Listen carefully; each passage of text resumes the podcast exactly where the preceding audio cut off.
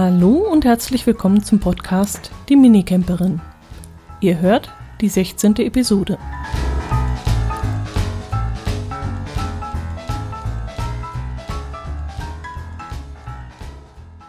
Das ist heute mal eine etwas andere Folge der Minicamperin. Normalerweise hört ihr immer Geschichten rund um meinen Minicamper und meine Reisen mit dem Minicamper.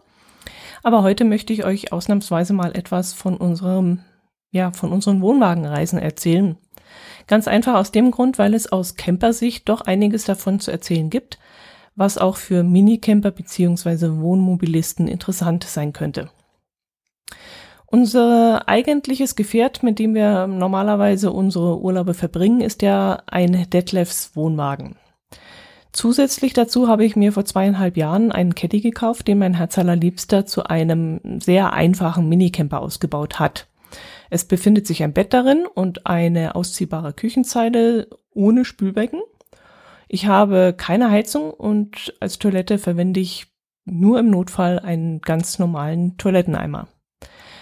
Aber in der Regel übernachte ich mit diesem Caddy auf Campingplätzen, auf denen es die nötige Infrastruktur dann gibt. Im Gegensatz zum Wohnwagenurlaub übernachte ich mit dem Minicamper meistens auf recht einfache Campingplätze, weil mir das einfach total ausreicht. Ich sehe es nämlich nicht ein, mit meinem kleinen Caddy und als Alleinreisende 30 Euro und mehr für einen Stellplatz ausgeben zu müssen. Diesen Luxus gönnen wir uns dann nur zu zweit, wo sich die Platzgebühr dann schon mal durch zwei halbiert und auch die Strompauschale. Und äh, ja, auf ma manchen Campingplätzen wird auch ein Platzpreis inklusive Auto und zwei Personen berechnet. Und solche Plätze meide ich dann meistens, wenn ich alleine und mit dem Caddy unterwegs bin, weil da sehe ich nicht ein, dass ich den gleichen Preis bezahle wie zwei Personen mit Wohnwagen und Auto und Vorzelt und den ganzen Kram. Ja, das wollte ich eigentlich gar nicht erzählen, aber nur so, dass ihr das mal ein bisschen einordnen könnt. Ich wollte euch von unserem Wohnwagenurlaub in Husum und Hamburg erzählen und denke, dass es da auch den einen oder anderen, ja, interessanten Hinweis für Minicamper und Wohnmobilisten geben wird. Unser erstes Ziel war Husum, wo wir für zehn Nächte den Campingplatz Regenbogen in der Dockhoogstraße bezogen haben. Der Campingplatz gehört der Regenbogen AG an die auch Campingplätze in Göhren auf Rügen, in Boltenhagen, in Born, in Prero, Dransfeld und auch in Bad Harzburg im Harz betreiben. Ein Merkmal dieser Kette ist es, dass man vorab bezahlen muss und in der Regel kein Geld zurückerstattet bekommt, wenn man früher abfährt. Wir hatten das mal auf Rügen, da wollten die von uns vorab wissen, wie lange wir denn bleiben wollen und weil wir uns nicht sicher waren, haben wir dann immer von Tag zu Tag bezahlt. Hätten wir nämlich gesagt, dass wir eine Woche bleiben wollen und dann wäre das Wetter gekippt oder uns wäre auf Rügen langweilig geworden, was nur rein hypothetisch natürlich ist, weil das ist meine Lieblingsinsel und da wird mir grundsätzlich nie langweilig. Aber wenn das der Fall gewesen wäre und, und dass wir dann früher abreisen hätten wollen, hätten wir unser Geld für die nicht genutzten Tage nicht zurückbekommen. Etwas ähnliches habe ich eigentlich nur in Holland mal erlebt, sonst eigentlich nirgendwo bis dato. Das hat sich mittlerweile wohl auch schon geändert durch Corona. Ja, in diesem Urlaub war das eben wieder so, weil wir die Situation in den letzten zwei Juniwochen 2022 nicht einschätzen konnten, wollten wir dann lieber einen Stellplatz vorbuchen, um auch sicher einen zu bekommen. Ich kann es gleich mal vorne wegnehmen. Zu dieser Jahreszeit wäre das definitiv nicht nötig gewesen. Der Campingplatz war nie mehr als halb voll und man hätte wirklich zu jeder Zeit locker einen Stellplatz bekommen. Auffallend war allerdings, dass wir eine der wenigen waren, die über einen längeren Zeitraum dort übernachtet haben. Die meisten blieben nur für eine Nacht, vielleicht für zwei, höchstens für drei. Ähm, aber wir waren wirklich eine derjenigen wenigen, derjenigen wenigen, die länger geblieben sind. Die meisten sind dann auf dem Weg vom Süden in den Norden oder umgekehrt nur eine Nacht dort geblieben und das waren dann meistens Wohnmobile. Überhaupt waren es wesentlich mehr Wohnmobile als Wohnwagen, die dort übernachtet haben. Zelte habe ich, glaube ich, gar keine gesehen, wenn ich mich richtig erinnere. Mir sind jedenfalls keine aufgefallen. Ich wüsste auch gar nicht, ob es einen separaten Zeltplatz dort gegeben hat, kann ich gar nicht sagen. Ich weiß gar nicht, wo die gestanden hätten. Hm. Ähm, ja, eine weitere Besonderheit ist, dass die Schranke, die die Zufahrt absichert, äh, während der Rezeptionszeiten weit offen steht. Man kann also locker durchfahren. Schließt allerdings die Rezeption, wird die Schranke runtergelassen und man muss dann immer selbst aussteigen aus dem Auto, die Schranke von Hand öffnen, durchfahren und hinter dem Auto wieder schließen. Dann gibt es noch Ruhezeiten. Ich glaube, die waren abends ab 22 Uhr, in denen dann die Schranke komplett geschlossen ist. Das heißt, es hängt ein Vorhängeschloss dran, so dass man sie auch nicht mehr per Hand öffnen kann. In diesem speziellen Fall kann man dann als Gespannfahrer ähm, die Zugmaschine vor der Schranke auf einer kostenlosen Fläche stehen lassen. Wie das mit Wohnmobilisten beziehungsweise Minicampern wäre, das weiß ich ehrlich gesagt gar nicht. Das sollte man dann auf jeden Fall mit dem Campingplatzbetreiber abklären, wenn man das vorhat, mh, mm, ja, dass man außerhalb der Ruhezeit vielleicht länger wegbleiben möchte und dann nach 22 Uhr zurückkommen möchte, dann sollte man das auf jeden Fall klären, ob man dann vor der Tür stehen bleiben kann und äh, weil der Zugang zu Fuß dann trotzdem möglich ist, könnte man immer noch die Sanitäranlagen aufsuchen. Das sollte man dann vorab klären. Der Campingplatz liegt circa zweieinhalb Kilometer von Husumer ja, Zentrum ist das gar nicht mal, aber es geht schon relativ schnell mit dem ganzen Geschehen los. Also bis zum ersten Restaurant zum Beispiel oder zum Hafen oder zur ersten Eisdiele sind zweieinhalb, drei Kilometer ungefähr. Es empfiehlt sich deswegen ein Fahrrad oder Scoot Scooter dabei zu haben. Ähm, auf dem Campingplatz gibt es nämlich leider kein Restaurant. Das nächste liegt dann eben auch diese zweieinhalb Kilometer entfernt. Dafür ist dann die Nordsee sehr nah. Rein theoretisch könnte man 50 Meter Richtung Westen laufen und man wäre dann schon auf dem Deich. Aber das geht nicht, weil der Campingplatz durch einen kleinen Wassergraben und durch Büsche davon abgegrenzt ist. Also man muss dann vorne an der Campingplatzausfahrt raus, einmal um den ganzen Platz drum laufen und dann ist man am Deich. Hinterm Deich, also vom Campingplatz aus gesehen, hinterm Deich, auf Wasserseite, befindet sich dann eine Badestelle am Dockhook. Die heißt, glaube ich, auch Badestelle am Dockhook mit einem Imbiss, mit Kinderspielplatz und mit Strandkorbvermietung. Dort war es dann teilweise nachts recht, lau recht laut, weil die Jugendliche dort mit Ghetto-Blaster und so Party gefeiert haben. Die Sanitäranlagen des Campingplatzes sind schon in die Jahre gekommen. In Teilen ist zwar hier und da mal etwas erneuert worden, aber um aktuellen Ansprüchen zu genügen, müsste dringend etwas getan werden. Äh, man kann Brötchen bestellen am Vorabend, die man dann gleich bezahlt und am nächsten Tag an der Rezeption abholen kann. Leider erst ab 9 Uhr. Mm, wir sind Frühaufsteher und hätten die Brötchen gerne eine Stunde früher gehabt. Über die Preise kann ich mm, keine großartige Einschätzung abgeben. Sie haben ja allgemein ziemlich angezogen und ich kann sie momentan noch nicht so richtig einschätzen. Wir haben zu zweit die ersten Tage in der Vorsaison 25 Euro bezahlt, danach in der Hauptsaison 34. Und ich denke aber, das war auch schon vor Corona so ein Preisgefüge, das normal war. Wie es jetzt weitergeht, ähm, wie die Preise anziehen werden in nächster Zeit, das kann ich nicht voraussagen. Ja, in diesem Preis war eine Strompauschale von happigen 4,90 Euro dabei. Wenn ich also mit Mini, mit dem Minicamper dort gewesen wäre, hätte ich darauf vermutlich verzichtet, weil ich so viel gar nicht verbrauchen kann, wie ich da bezahlen muss. Für das bisschen Smartphone, Kamera und Fahrradakku, was ich da brauche, steht dieser Preis einfach nicht im Verhältnis. Mit dem Wohnwagen und zu zweit ist das natürlich etwas anderes. Da lohnt es sich. Und über diese Pauschale haben wir dann auch beschlossen, den Kühlschrank über Strom statt über Gas laufen zu lassen. Die Stromanschlüsse liegen teilweise recht weit weg. Wir mussten zum Beispiel vom Campingplatzbetreiber ein Verlängerungskabel ausleihen, weil unser längstes Kabel, ich weiß gar nicht, wie lang das ist, 25 Meter oder so, das ähm, hätte nicht ausgereicht. Ja, warum sollte man diesen Campingplatz beziehungsweise diese Gegend besuchen? Äh, ich kann euch nur das sagen, was wir jetzt so gemacht haben während unseres Aufenthalts. Mm, die Gegend haben wir besucht, weil wir das letzte Mal in Büsum waren und nun einen neuen Ausgangspunkt anfahren wollten, um einfach einen anderen Radius für unsere Ausflüge zu haben. Und für den Campingplatz hat sich mein Herz allerliebster dann entschieden, weil er einen besseren Eindruck, also der Campingplatz einen besseren Eindruck gemacht hat als der Campingplatz in Schubühl, der als zweite Wahl auf meiner Liste gestanden hat. Ähm, er war näher als an Husum dran. Die Homepage war ansprechender. Es gab Bilder von den sanitären Anlagen. Dadurch hat man ein bisschen einen Eindruck bekommen, was einen erwartet. Das hatte man jetzt von Schubü, glaube ich, nicht. Und die Bewertungen, die sprachen uns auch mehr an. Hm, würden wir wieder nach Husum fahren, würden wir den Campingplatz auch wieder auswählen. Da steht eigentlich nichts dagegen. Während unseres Urlaubs haben wir dann diverse Ausflüge gemacht. Hm, vielleicht erzähle ich euch ein bisschen mal davon, damit ihr eine Vorstellung bekommt, was man da so unternehmen kann. Wir hatten die Pedelecs dabei, mit denen man dann auch recht schöne Fahrradtouren machen konnte.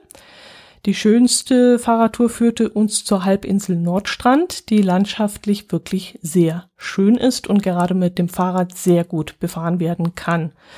Zu Fuß irgendwie zu erwandern, fände ich jetzt die Wege zu weit. Also mit Fahrrad war das wirklich eine sehr gute Idee, dorthin zu fahren. Andere Touren führten uns dann ins Hinterland, was nicht ganz so ansprechend war, aber da wir Geocacher sind, haben wir uns vor allem deshalb auf diese Fahrradtouren begeben, ähm, wir sind dann immer von, von einem Cache zum nächsten gefahren und das war dann auch, ja, das war dann sehr praktisch. Man könnte dann auch zum wunderschönen Westerhever Sandleuchtturm fahren. Das sind aber eine Strecke 41 Kilometer. Und das müsst ihr dann wissen, ob ihr das schafft, weil hin und zurück sind es ja dann mindestens 82, wenn nicht sogar mit Umwegen oder mit irgendwelchen Schlenkern noch weiter. Mir wäre es ehrlich gesagt zu weit gewesen. Es gibt ja zwar so gut wie keine Steigungen, aber wenn man ständig gegen den Wind radeln muss oder die Landschaft irgendwie dröge ist, dann vergeht einem die Lust vielleicht ganz schnell und das wollten wir nicht.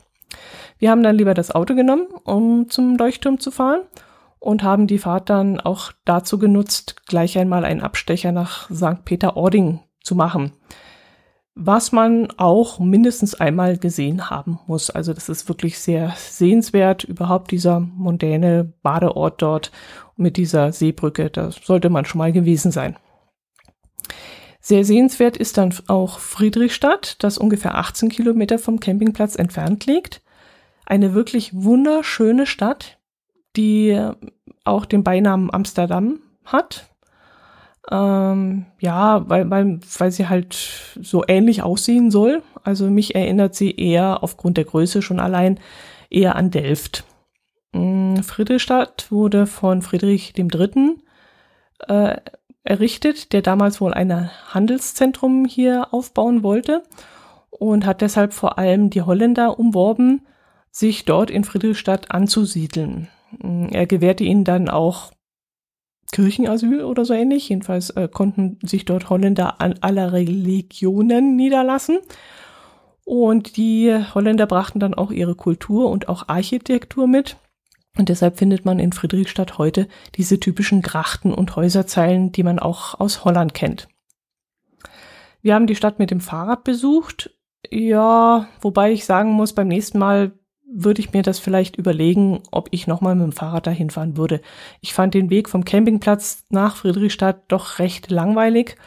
Und wenn man dann dort ist und noch vielleicht ein Mitbringsel einkaufen möchte in einen der zahlreichen hübschen Lädchen, dann braucht man auch einen Kofferraum eines Autos und von dem her würde ich wahrscheinlich mit dem Auto das nächste Mal dorthin fahren. Außerdem kann man in Friedrichstadt wohl ganz schön Kanu bzw.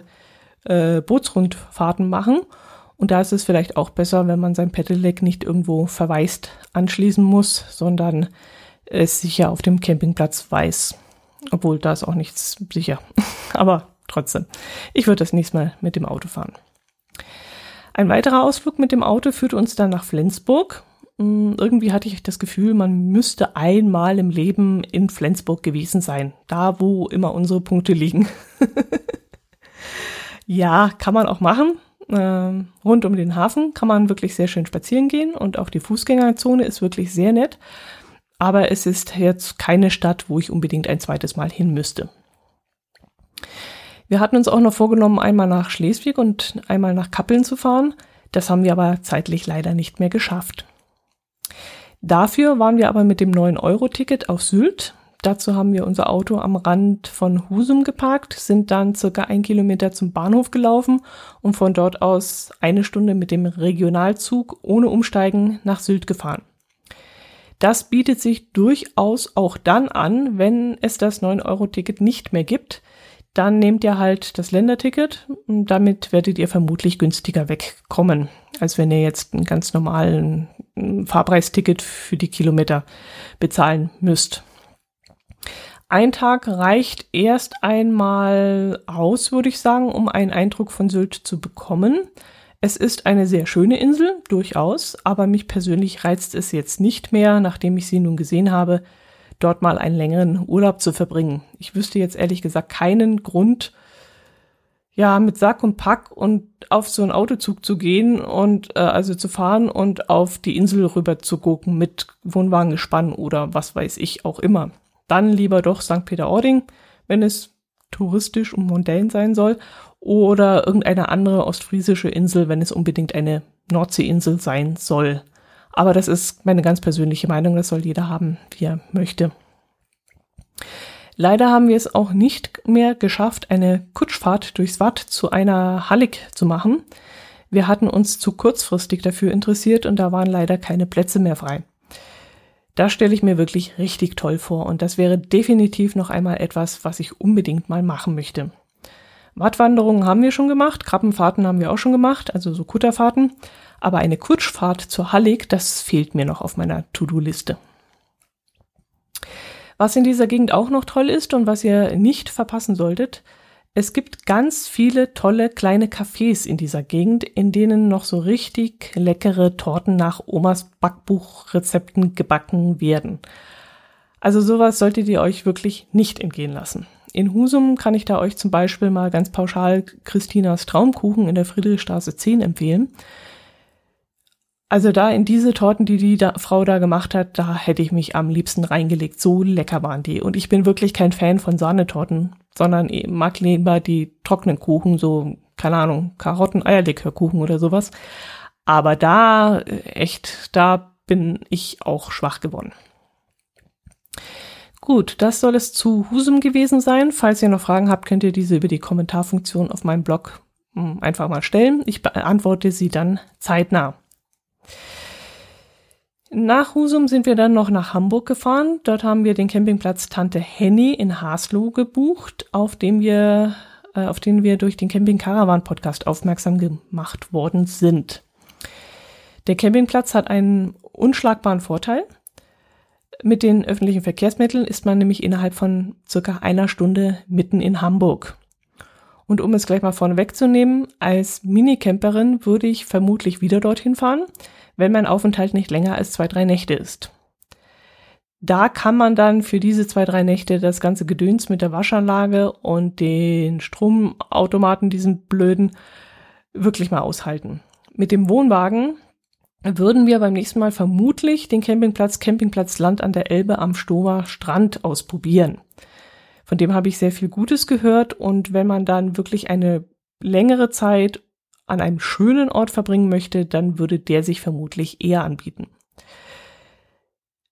Ja, als Wohnwagenfahrer möchte man dann doch etwas, ja, einen etwas weitläufigeren, gemütlicheren und komfortableren Platz haben als, ja, wenn man da nur ein, zwei Nächte mit dem Wohnmobil bleibt oder so.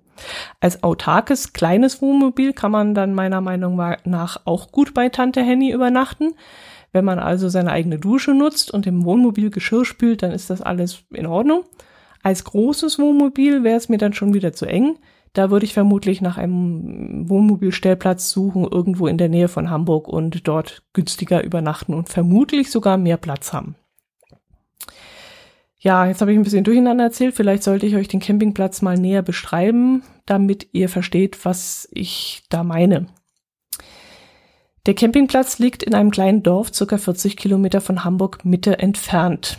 In circa 800 Meter Entfernung befindet sich dann auch ein Bahnhof, von wo aus man dann mit einmal umsteigen in circa einer Stunde im Zentrum von Hamburg ist. Das ist wirklich unschlagbar. Das ist echt super praktisch. Der Campingplatz ist eigentlich sehr nett angelegt, mm, hat aber sehr beengte Plätze. weshalb wir, wie gesagt, als Wohnwagenurlauber nicht, uns nicht besonders wohl gefühlt haben. Mit, den, mit dem Minicamper oder einem kleinen Wohnmobil ohne Vorzelt sollte das aber weniger ein Thema sein als jetzt für uns Gespannurlauber. Mit großen Wohnmobilen, wie ich gerade schon erwähnt habe, sollte es sogar richtig Probleme beim Ein- bzw. Ausparken geben, wenn gegenüberliegend äh, auf, diesem Camp auf diesem Stellplatz ebenfalls größere Fahrzeuge stehen. Ich habe einmal das Einparken eines großen Wohnmobils in zwölf Zügen beobachten können. Und ganz ehrlich, ich konnte in diesem Moment wirklich nicht lästern, denn ich wusste absolut, dass ich, dass ich das auch nicht besser hinbekommen hätte. Also es ist wirklich da verzwickt. Man muss da so um die, um die Stellplatzbegrenzungen rumgucken und die Wege dorthin sind sehr schmal und die Plätze selber sind schmal. Also das ist auch nicht ganz einfach, wenn man da so ein Riesengeschoss rumfährt. Äh, ein weiteres Problem stellt der Untergrund dar. Der Platz wurde an einigen Stellen circa 10 bis 15 Zentimeter tief mit großen runden Kieseln aufgefüllt, in das sich zum Beispiel unser Stützrad unseres Wohnwagens eingegraben hat, beziehungsweise auch Autos, die nicht unbedingt ein Allrad haben, sich reinwühlen können. Das war also auch zu beobachten, dass das nicht ganz einfach ist. Auf dem gesamten Platz sind Stromautomaten, die mehr oder weniger nahe gelegen sind. Wir hatten bewusst den Platz 10 ausgesucht, weil dieser eben in der Nähe eines solchen Stromkastens lag. Wenn man vier Plätze weiter Richtung schattenspendende Baumreihe steht, braucht man dann ein Verlängerungskabel. Mm, ja, ich mag Stromautomaten nicht. Es ist einfach eine sehr unsichere und beunruhigende Sache in meinen Augen. Man muss halt immer vorher wissen, wie viel man am, ja, in nächster Zeit verbraucht und man im, muss halt auch immer ausreichend Münzen zur Hand haben. Wir hatten vor Jahren mal einen bei unserem alten Wohnwagen aufgepasst, wie viel wir für Kühlschrank, Licht und Geräteladen so verbrauchen und waren damals auf 2,5 kW pro Tag gekommen. Dieses Mal mussten wir dann aber feststellen, dass wir mittlerweile bei 4,5 kW pro Tag angelangt sind. Ja, und dazu halt immer Münzen parat halten und immer darauf achten, dass das Ganze nicht abläuft. Münzen benötigt man dann auch für die Duschen. Ja, das ist auch ein bisschen ein ausführlicheres Thema. Es gibt im Grunde drei Arten von Sanitäranlagen. Ein extrem veralteter und unappetitlicher Container in so einer Art Baucontainer ist das, in dem sich eine Sanitäreinheit, nee, zwei Sanitäreinheiten, also eine pro Geschlecht befindet, also eine für Frauen und eine für Männer. Ich kann jetzt nur von den, von dem Damenraum erzählen, wenn überhaupt, denn ich habe sofort, nachdem ich es gesehen habe, versucht, es wieder zu vergessen, was ich da gesehen habe und gerochen habe. Es ist nämlich ein sehr kleiner, dunkler, stickiger Raum, in dem sich eine Toilette und ein Pissoir befindet, also auch im Damenraum.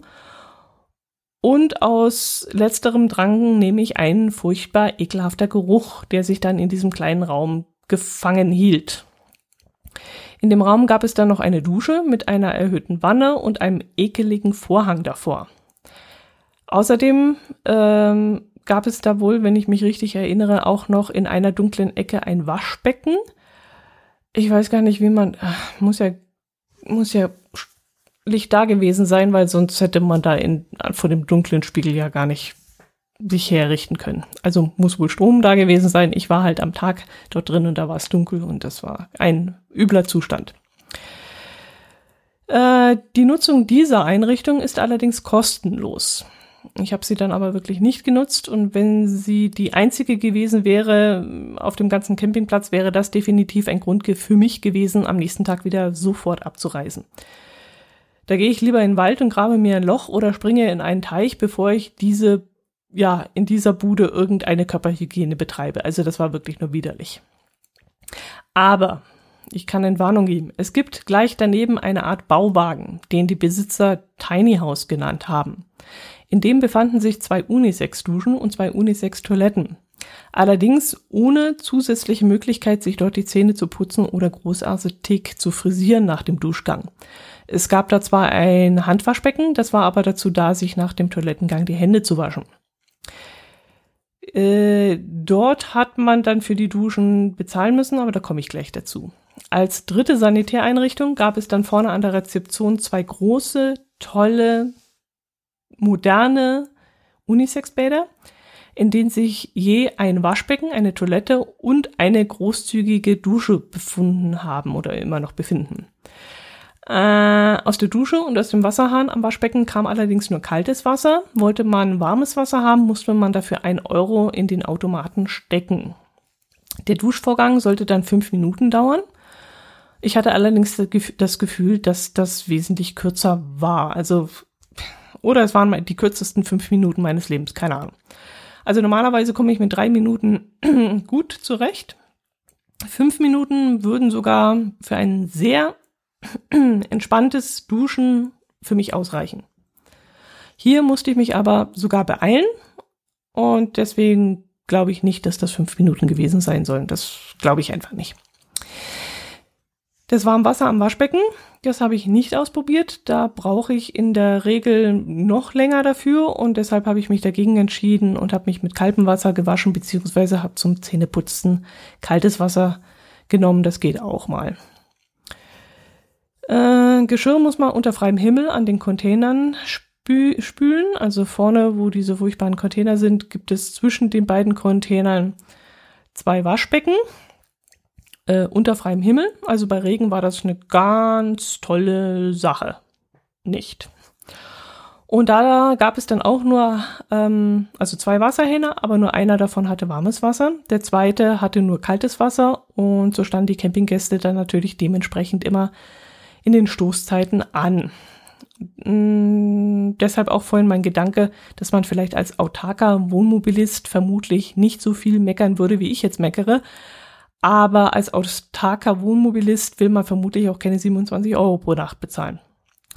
Womit ich beim Preis für den Campingplatz bin.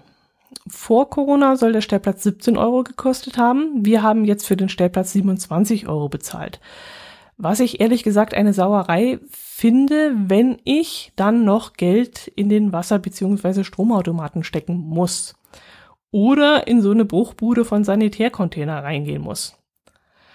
Wenige Tage später waren wir dann in Rothenburg auf einem Campingplatz, wo wir mit Strom, unbegrenzt Warmwasser, große Stellplätze und topmodernen sanitären Anlagen haben wir dann nur 32 Euro bezahlt und das war das rundum sorglos Paket und da habe ich mich wesentlich wohler gefühlt.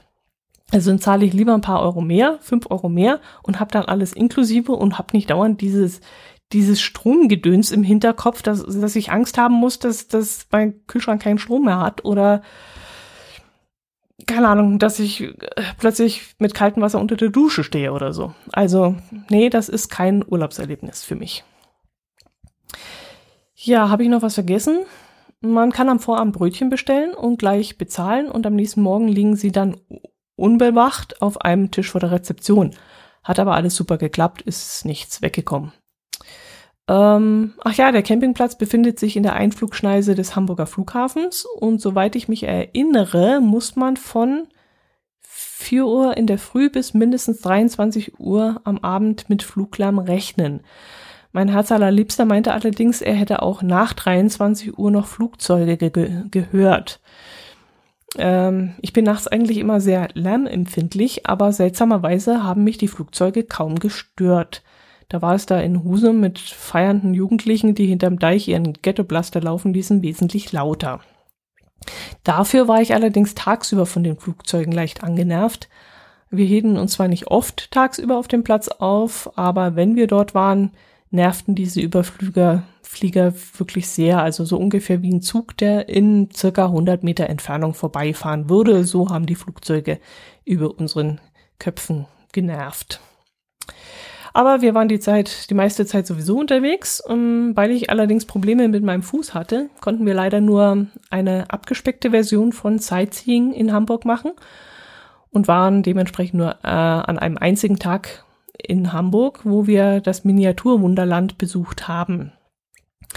Es empfiehlt sich sehr dringend, gerade in der Ferienzeit, schon zwei, drei Monate vorher Karten dafür zu reservieren.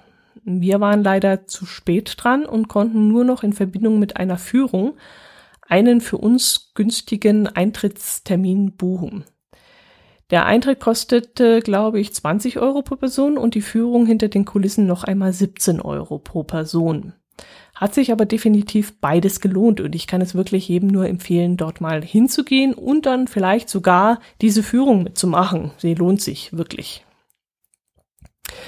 Ansonsten waren wir viel beim Geocachen. Es gibt ein paar sehr, sehr gute Caches in Hamburg. Früher haben die Hamburger Geocacher auch Events veranstaltet, auf denen die besten Hamburger Caches mit Preisen ausgezeichnet wurden. Ich weiß gar nicht, ob es das immer noch gibt. Keine Ahnung. Aber es gibt immer noch ein paar Geocacher, die sich richtig viel Mühe mit ihren Caches geben und wirklich ganz tolle Bastelarbeiten zusammenklöppeln. Also wirklich ganz toll. Ja, dann waren wir noch in der Bullerei. Das ist das Restaurant von Tim Melzer und in Steffen Henslers Onus. Wir sind ja so Genießer und gehen gerne essen und das haben wir uns gegönnt. Ich wollte eigentlich auch noch in die Oberhafenkantine. Da hatte ich schon viel davon gehört. Da bekamen wir aber so kurzfristig leider keinen Tisch mehr. Wir waren dann noch in der KZ-Gedenkstätte Neuengamme. Der Eintritt dort ist kostenlos und man kann sich dort je nach Interesse natürlich zwischen zwei und vier Stunden aufhalten. Ja, das sollte es von Hamburg gewesen sein. Auf der Heimfahrt haben wir dann noch einen Zwischenstopp, also eine Übernachtung in Rothenburg ob der Tauber gemacht. Das liegt verkehrsgünstig an der A7 äh, da liegen dann zwei Campingplätze nebeneinander. Einer heißt Campingplatz Tauberromantik und einer heißt Tauber Idyll. Das darf man nicht verwechseln. Ich war in der Rezeption und hatte vorab telefonisch reserviert und weil man das nicht richtig notiert hatte, wurde ich gefragt, ob ich vielleicht den anderen Campingplatz meine. Es hat sich dann aber Gott sei Dank aufgelöst. Wir waren, wie gesagt, auf dem Tauber Romantik der hat dann niegelnagelneue, super schöne Sanitäranlagen. Äh, der ist auch sehr nett gelegen, ist auch teilweise mit richtig großen Stellflächen äh, ausgestattet. Die sind zwar aufgrund der Landschaftsform dort vor Ort teilweise recht abschüssig und auch unterschiedlich groß. Also da muss man dann wirklich darauf achten, welchen Platz man nimmt. Aber ich denke, jeder sollte da das Richtige für sich finden können. Nach Rotburg selbst sind es dann nicht einmal zwei Kilometer und es soll dort wohl ein Fußweg hinführen, der bei uns aber leider gesperrt war und deswegen haben wir das Auto genommen und sind in die Altstadt reingefahren. Ja, auf diesem Campingplatz sollte sich wirklich jeder Camper wohlfühlen, egal ob Minicamper, Wohnwagencamper oder Wohnmobilist. Das, da findet jeder sein Fleckchen, denke ich mal. Ich habe mir jedenfalls vorgenommen, einmal mit dem Minicamper dorthin zu fahren und einen der kleineren Top-Ebenen Stellplätze in der Nähe der Waschanlage zu beziehen. Ich habe mir da auch schon einen ausgesucht. Die Plätze liegen dann auch im Schatten und sind auch deshalb ideal für meinen Minicamper.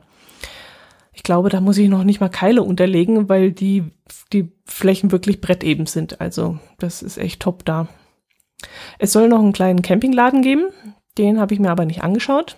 Man kann Brötchen vorbestellen und diese dann dort am nächsten Morgen abholen. Ja, das soll es in Kürze von diesem Campingplatz gewesen sein. Da möchte ich eigentlich gar nicht so viel weiteres erzählen, denn ich habe mir wirklich vorgenommen, dort auf jeden Fall mal hinzufahren. Die Gegend ist auch wunderschön. Sehr sanft, sehr sanft hügelig und äh, man kann da sicherlich auch sehr schön Fahrrad fahren. Und dann werde ich in einer zukünftigen Episode davon ausführlicher erzählen. Ja, dann noch ein bisschen Hausmeisterei. Auf YouTube habe ich inzwischen die ersten Teile meiner St. Goa und Alzey Videos eingestellt.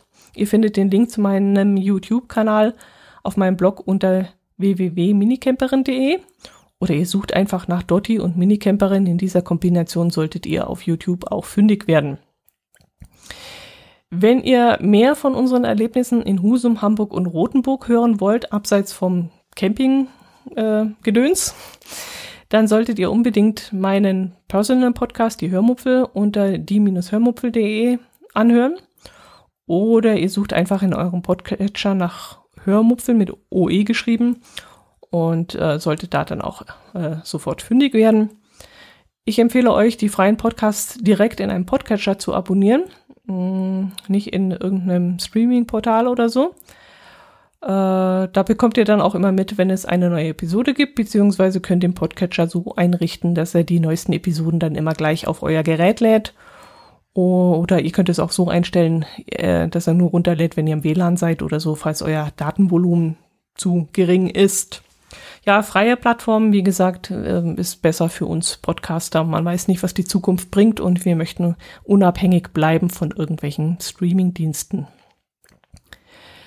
Ja, das soll's gewesen sein. Ich hoffe, ihr hattet ein wenig Spaß daran von meinen Erzählungen.